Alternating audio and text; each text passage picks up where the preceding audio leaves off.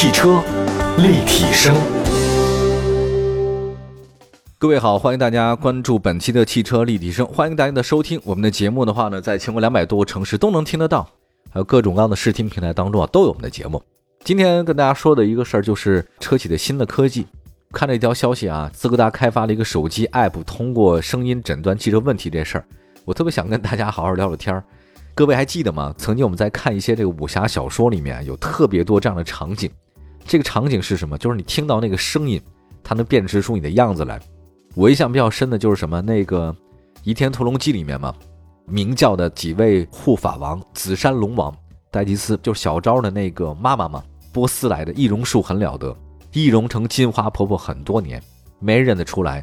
但是谢逊金毛狮王啊。他眼睛不是瞎了以后嘛，一听声音就知道这是他的紫衫妹子。我觉得不能说这个波斯的戴伊斯易容不到家啊，只能说他们太熟了。这人呢，有时候面容可以改，但声音是很难改的。呃，的的确确，你看那个柯南那个动画片里面变声之前还都拿一个小领结放在那儿做个变声器，否则你不用这个东西，你根本就没有办法判断出来，是吧？我们来看一下这个斯柯达怎么通过声音来辨别的话呢？它又开发了一个人工智能的手机应用软件。各位都知道，在我们听到一首歌的时候呢，往往说：“哎，这歌这么好听，是什么歌呢？”你也查查半天查不来。但实际上有个软件，就是 App，叫音乐雷达，录一下这个歌曲的一段声音，它给你检索出来，哦，就是这个歌。其实这个倒并不是很难的一个技术，只要是个大数据啊。很多人就问：“哎，你说为什么汽车检测上没有这样的东西呢？”因为汽车的内燃机里面有很多不同的噪音，在这方面如果能检测出来什么噪音代表什么样的问题，不很好解决吗？那么斯柯达开发了这个东西了，它是说什么叫声音分析仪，通过麦克风收集各种声音，并分析这些噪音，然后呢客观的描绘这个噪音所代表的事儿，然后人工智能再把这记录和数据库的信息呢进行比较，寻找偏差，就告诉你哦，这个是不是要维修，这个是不是要养护，这个东西就赶紧扔了。哈哈，斯柯达说了，这款声音分析仪啊，可以帮助技术人员准确的判断车辆的这个信息。我觉得有点像什么，最早像那个苹果手机里那 app 啊，就拍西瓜，就有时候我们拍西瓜吧，你全凭经验，嘣嘣嘣的就是熟的，当当当的就是这还生瓜蛋子。后来呢，不是有 app 嘛，拿那手机去听西瓜那拍的声音，他给你判断这瓜熟不熟。我觉得大概也是这个道理啊。斯柯达的声音分析仪啊，已经可以分析非常多内容，准确率高达百分之九十啊。据说在未来，这种将会成为特别有用的一个沟通的工具。不用开膛破肚啊，直接拿着那个仪器一听这声就知道这车有没有毛病，先进啊，厉害厉害厉害啊！这个大家可以多看看武侠小说，那没准还能找到特别多关于汽车黑科技的一个灵感，对吧？但是要慎用，别忘了那个当年《天龙八部》里那个阿朱就是啊，易容术太好了，这个萧峰听声音也听不出来，直接呢就把阿朱给拍了，这事儿很难过呀。我们接着再说另外一个车啊，这个是宝马。宝马的黑科技是什么？宝马呢有一个合作，它是在美国那边的，就是美国宝马的客户呢是可以首次使用他们用新型网联汽车服务的客户，这个呢可以在北美地区提前通知驾驶员固定和移动交通摄像头的位置信息。这个服务的信息呢叫做 BMW Traffic Camera Information，就 BMW TCI，它可以为宝马车主提供准确的驾驶信息啊。那边假设有摄像头，这边啪啪啪给你情报出来了，甭管是固定的、移动的，只要你有摄像头，我都能搜到。这个还是比较厉害的，我还挺喜欢这个的啊。另外呢，他说这个只要你用的越多，它越准啊，很有意思。比如说，越多装我们这系统的，我们就越能提前告诉你哪个地方就这个有摄像头，而且是移动摄像头，对吧？你拿那个仪器对着我，我提前就知道了啊，很厉害。而且未来呢，这个产品线还开发更多功能，像什么呢？电动汽车的充电点啊，停车的燃油价格呀，目的地天气等等，算是一个在汽车上的一个智能的一个小板块吧。对于像咱们中国内地开车的朋友们，应该对这个东西不是很陌生了。我觉得这不就相当于咱们的电子狗吗？对吧？当然也是啊，因为现在很多的车主们他不太了解电子狗这个神器的存在了。在我当年就是两千年左右啊，包括后来两千年之后，大概在二零零五年、零六年，我开车的时候就知道那个电子狗这一件事儿。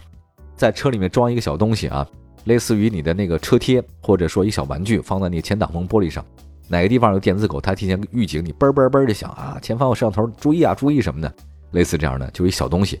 后来呢，不知道为什么说这个交管局、警方说这东西禁止你卖，但是我觉得其实这个宝马公司跟北美这个地方呢，就是相当于美国版的电子狗。不经历电子狗时代的人啊，永远没办法理解电子狗强大的已经让很多被明令禁止的存在。可现在呢，已经有很多的这个电脑显示屏了，就是这种大数据物联网。但是我们现在车里面那个大屏，它的功能早就出现电子狗了，为什么现在你不进呢？为什么当初我们用电子狗的时候禁止呢？真是说不清楚啊，完全搞不懂。好吧，我们今天说的是汽车黑科技，一会儿呢再跟您说说奥迪灯具厂很有意思的事儿啊。别人都是在车上面安装照明灯，奥迪呢是在灯上装了个车啊。关于他们家这个车灯有什么样的新科技呢？一会儿回来。汽车立体声，继续回到节目当中，您现在收听到的是汽车立体声啊。我们来说说汽车科技的这个事情。刚才说到了两个啊，BMW 的北美的电子狗。另外一个还有斯柯达听声就能够诊断汽车这事儿。那接下来的话呢，我们再说奥迪灯具厂。我们先不说段子吧，因为说段子的话，大家就会觉得你开奥迪车怎么这样？但实际上，奥迪灯具厂真不是浪得虚名啊，或者说叫虚得浪名，它是有理由的。因为那个据我所知啊，这个奥迪之前它在灯的这个地方一直很领先，甚至我真的觉得奥迪呢，我今天的这个位置啊。跟它那个灯光的使用是特别有关系的，特别擅长在灯上做文章，包括像那个卤素灯啊，还有包括氙灯，再后来的什么 LED 灯啊，还有矩阵式什么的，奥迪一直在领先。就很巧，就奥迪啊，在灯上做文章之前，它可能只是一个普通的德国国企，但是在奥迪在灯上开始做文章之后吧，它一跃成为世界一个一流的企业。据报道呢说，奥迪呢引领了照明技术发展，那他们呢正是在2021款的一创。和一创 Sportback 上面推出选配装置，数据化矩阵 LED 前大灯，叫 DML，这可是前大灯呢首次用于量产的车型。数字化矩阵 LED 前大灯啊，实际上它是由一百三十万个微反射镜组成，本质上与电影投影一样，会发出微小且独特的粒子以及适应性的光线，在路上投射出图像来。哎，这个厉害了吧？就是你往前走的时候。就是你前方有个幻灯片儿，它指引你前方的路网在开，哎呀，还是挺拉风的一件事啊！在路上你就投射影像了，前方的高速公路上有你灯光打出一个图案，指引你往前走。奥迪表示呢，当车辆处于停放的状态时候呢，它提供了五种不同的欢迎上下车的动画，每一个呢都独特的动态图形和文本。它借助强烈的这个前大灯电容触摸的方向盘，然后呢，在这个科技电的领域当中啊，给你处于领先地位，而且呢。我可以告诉大家是什么？它前方投射的那个影像啊，我觉得太有意思了。可以投射一个安全，哎，这儿往前走一个箭头，就相当于那个地上那个标志啊，跟你的车一起来移动。但是你那个车上那个灯光是打在那个地方上你的，特别的酷。比如说，它是有一个叫五十米的光线地毯，这个设计啊，让光线保持在你的驾驶员的车道内，在车辆变道的时候呢，这个光线地毯的话，随时向左或向右，就地上你打那个灯标会来回左右晃。第二个呢是低光束弯曲灯，光线可以弯曲到迎面车来的下方，或帮助照亮路边的人或事物。嚯，这三百六十度转向这事啊！另外的话呢，还有地上的那个光线箭头，可以让汽车轮胎保持在车道之内。你沿着你的灯光打在路上那个线，你往前走就可以了。其实真的，我还挺想用这种东西的。目前这个大灯的功能呢，只适用欧洲市场。那在美国市场的话呢，二零二一款的一创呢，只有欢迎动画。未来呢，他说将会在美国使用，那么欧洲先用，然后美国再用。我估摸着可能到中国的时间应该是两年吧。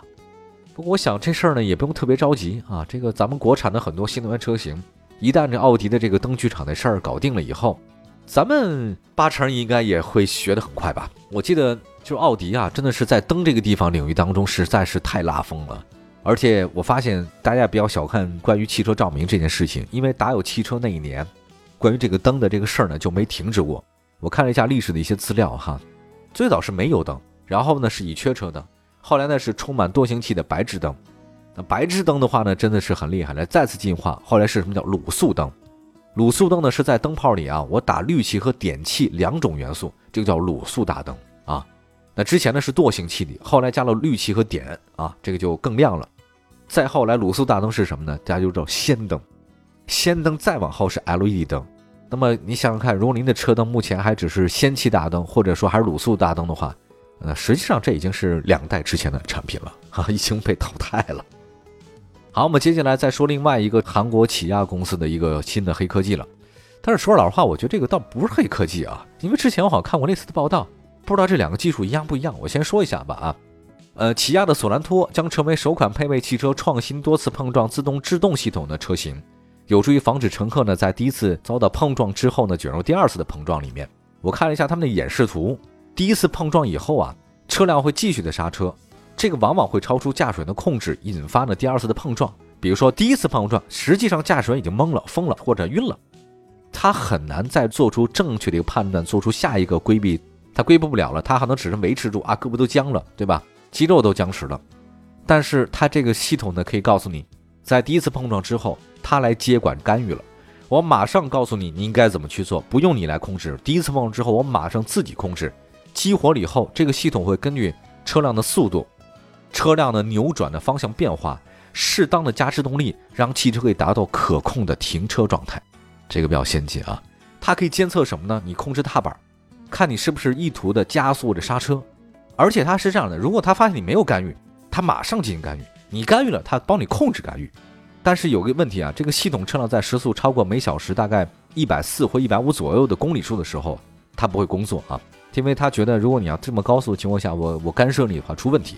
它只有在高速驾驶时进行刹车干预后，会导致其他后果的情况之下。才会进行干预，我觉得相当于您身后面有个小手啊，就是当您出现问题的时候，啪，那个小手的话呢，给你解决这个事儿了啊。而且现在呢，据说第四代索兰托将会在欧洲最先启用这种技术，甚至还做了很多防碰撞的技术的概念，像探测行人呐、探测这个车辆呢，或者前方辅助的这种系统等等。欧洲汽车安全评估机构已经承认了，它在防止二次事故方面很有效，做了很多的这种实验。他们说，对比实验发现。与没有配备这种系统的车辆相比，配备的这种系统的车辆造成死亡人数减少百分之八，重伤人数可减少百分之四。那起亚的计划在明年后年大量推出安装这个系统的这种车辆，大家可以多选择一下吧，因为我觉得还是挺有用的啊。不过，我觉得这个是起亚独创的这个技术吗？起亚把这个技术叫 MCB 技术啊，但是我觉得好像之前看到其他车型也有这个技术，我记得前两年福特就有这个技术啊。当时它叫碰撞后刹车功能。当时我记得那个福特的工程师他们说，我们在车辆发生碰撞之后呢，我们适度的进行操作干预，然后汽车呢可以停止滚动，并且避免发生二次事故。比如说监测你是不是打开空气气囊啊，监测你是不是启动了燃油开关啊，呃，监测你是不是在刹车，怎么怎么样啊。我们还会增加更多的功能，像雷达摄像头啊，帮助你快速的转动方向盘啊，让你转弯什么什么的，讲了非常多这种事情。而且福特说这个技术太有必要了，因为所有其他技术不起作用的时候呢，这个就是我们最后的一个法宝啊，这是福特一个说的。所以在这儿呢，我就说啊，不管是起亚也罢，还是这福特也罢，这个大家呢对汽车安全的追求呢是没有止境的。我发现了，所有在汽车上的这种高科技的这装备，都是为了大家呢在开车的时候更加的安全。这也就是为什么到现在为止，无数的这种钱还有人聪明的那些脑袋们在研究自动驾驶这件事情，可能他们觉得。人的安全比你的这种驾驶的乐趣可能更重要一些吧，而且我也希望一件事儿，就是车上尽管有这么多的功能，但我特别希望大家你永远不会用到这些功能，对吧？好，感谢大家收听我们今天的汽车立体声啊，我是董斌，再次祝所有收听今天节目的好朋友们，我们的官方微信和微博都是汽车立体声，我们下次节目再见啊，拜拜，朋友们。